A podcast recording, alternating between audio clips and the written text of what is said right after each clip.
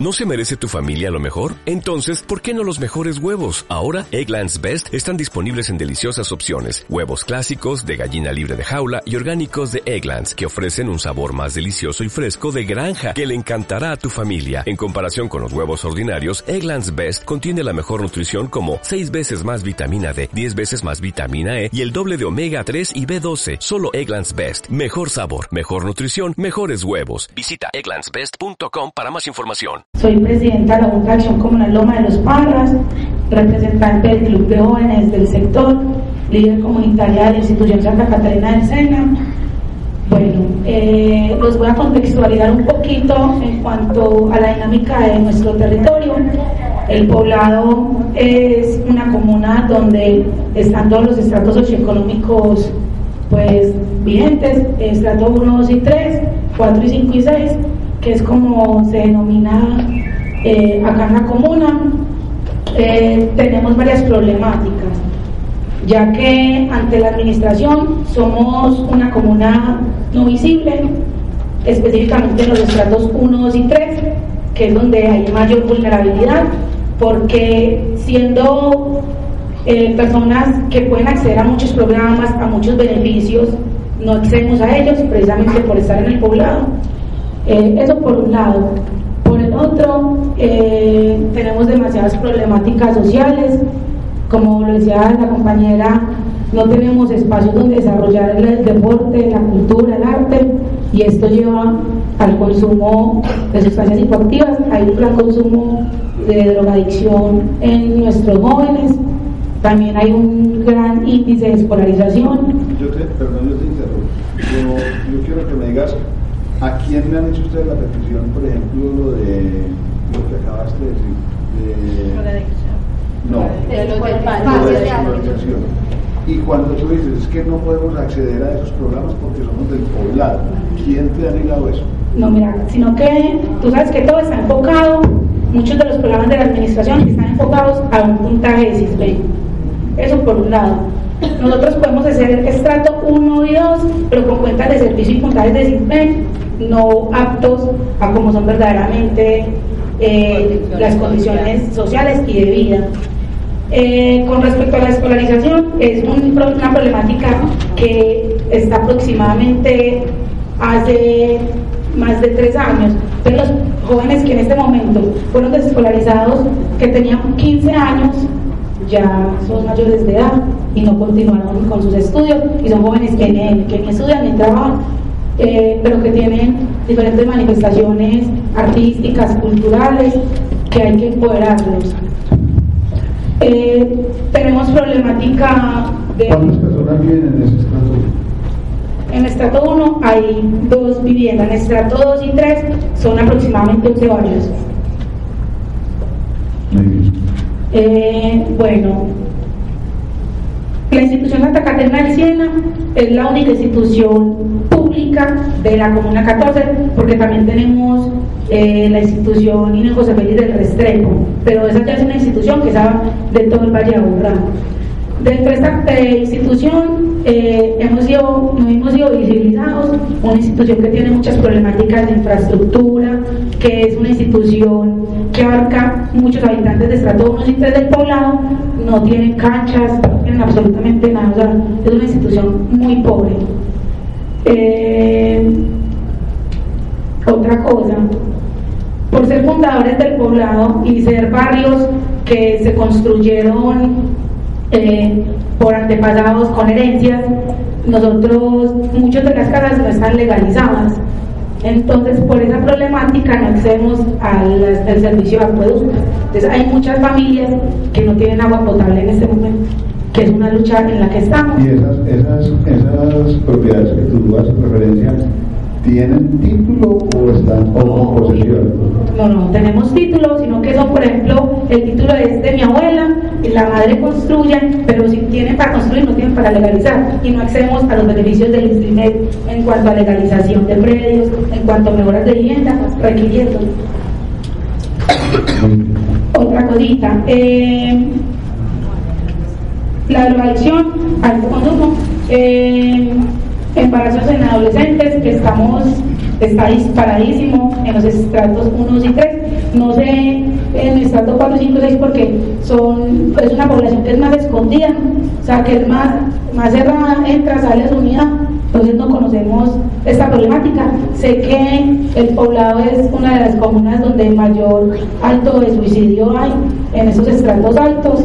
También se tiene que manejar eso tenemos problemática de habitantes de calle, pero más en los sectores eh, poblado centro, zona rosa, parque Lleras, hay que trabajar también esa problemática, igual con los indígenas, que también están en estos sectores. ¿Dónde hacen presencia los indígenas? ¿Aquí en la... Afuera de En toda la avenida del poblado prácticamente.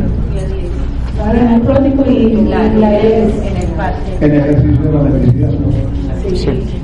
A ver, perdón, la mendicidad, y a veces ellos yo creo que fue que les llamaron la atención o algo, porque yo que camino mucho la avenida del poblado haciendo eh, ejercicio, yo veo que ya están laborando sus collares y sus cositas para, eh, simplemente yo me imagino que para tapar esa mendicidad.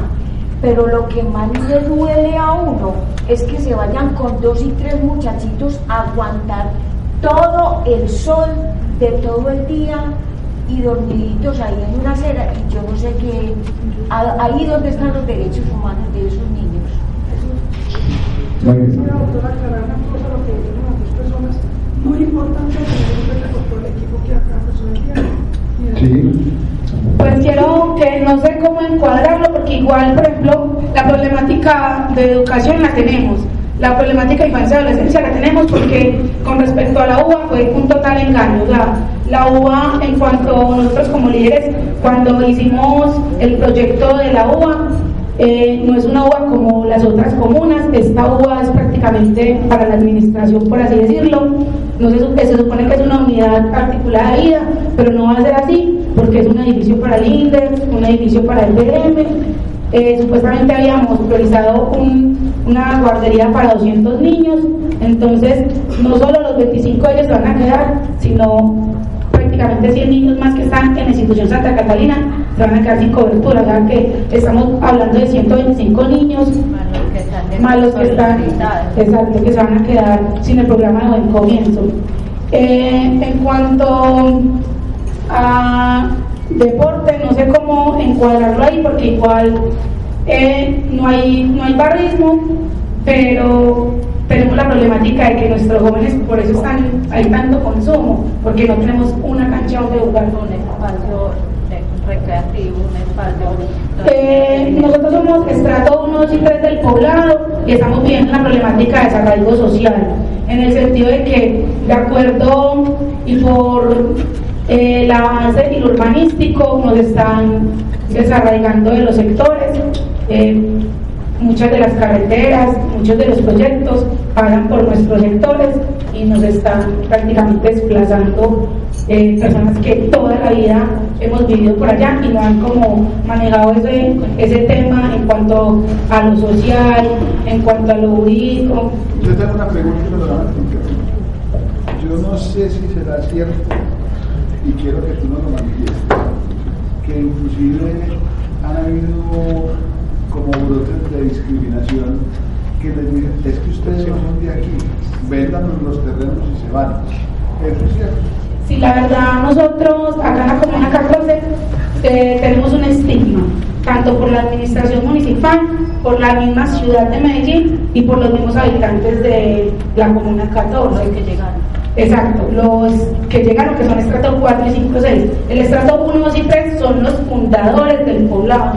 Son los fundadores del poblado, son donde está toda la historia, donde está toda la identidad cultural y nos tratan como invasores. Y hago referencia a esto. Eh, nosotros como agentes educativos, cuando hemos tratado de acercarnos a la comunidad en los bazares, en de los niños, nos tratan y nos dicen ustedes para qué vienen a pedir ustedes las tienen todas. Los niños son ricos y no se dan cuenta que los niños que están en el programa de buen comienzo en nuestra sede son niños de estrato 1 y 2, niños de madres que trabajan en casas de familia, o sea, ellas no tienen un estrato ahí porque viven de la familia, porque eh, la gente piensa que porque es la señora del servicio tiene los mismos beneficios que la gente de la casa, no, es una empleada más, es una empleada, nosotros tenemos madres que viven en el popular, en Santo Domingo, pero trabajan internas, ustedes salen, vienen con sus niños. Hay, hay familias que las acogen con sus niños, otras no, otras viajan diarios por ellos. es esa problemática de esa discriminación de decir que porque viven en el poblado, porque trabajan en el poblado, tienen todas las comodidades. Y muchas, muchas personas que trabajan en ese servicio doméstico trabajan en la misma comuna 14. Sí. Es que es la problemática de la comuna.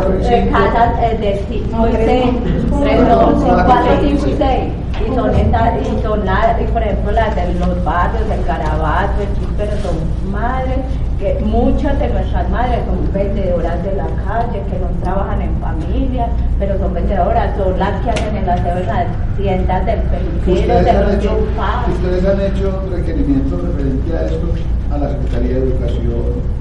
Sí, se ha hecho y se ha dicho. Nosotros ante el programa de buen comienzo solicitamos con infinidades de cartas que nos permitieran abrir de nuevo ese grupo de 25 niños y siempre la respuesta es que ustedes van para la UBA, ustedes van para la UBA, la UBA solo les está dando 75 cupos. Entonces, por ejemplo, en mi jardín, yo que me hago cargo de todos los días, recibo 5 o 6 mamás profe el cupo, profe el cupo. Y uno decirle a una mamá necesitada que le llega uno llorando, profe, necesito entrar a mi niño a la guardería porque no me lo dejan tener en la casa donde trabajo. Y uno decirle, no te lo puedo decir porque no tengo cupo. Y si bueno, comienzo a mí no me autorizo a atenderte, te puedo atender. Eso es de verdad.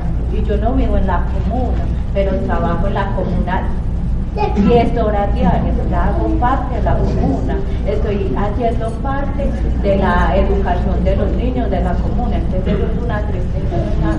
¿Ustedes qué hacen esta mamá? Dicen a mendigar, dicen a parar un semáforo a vender.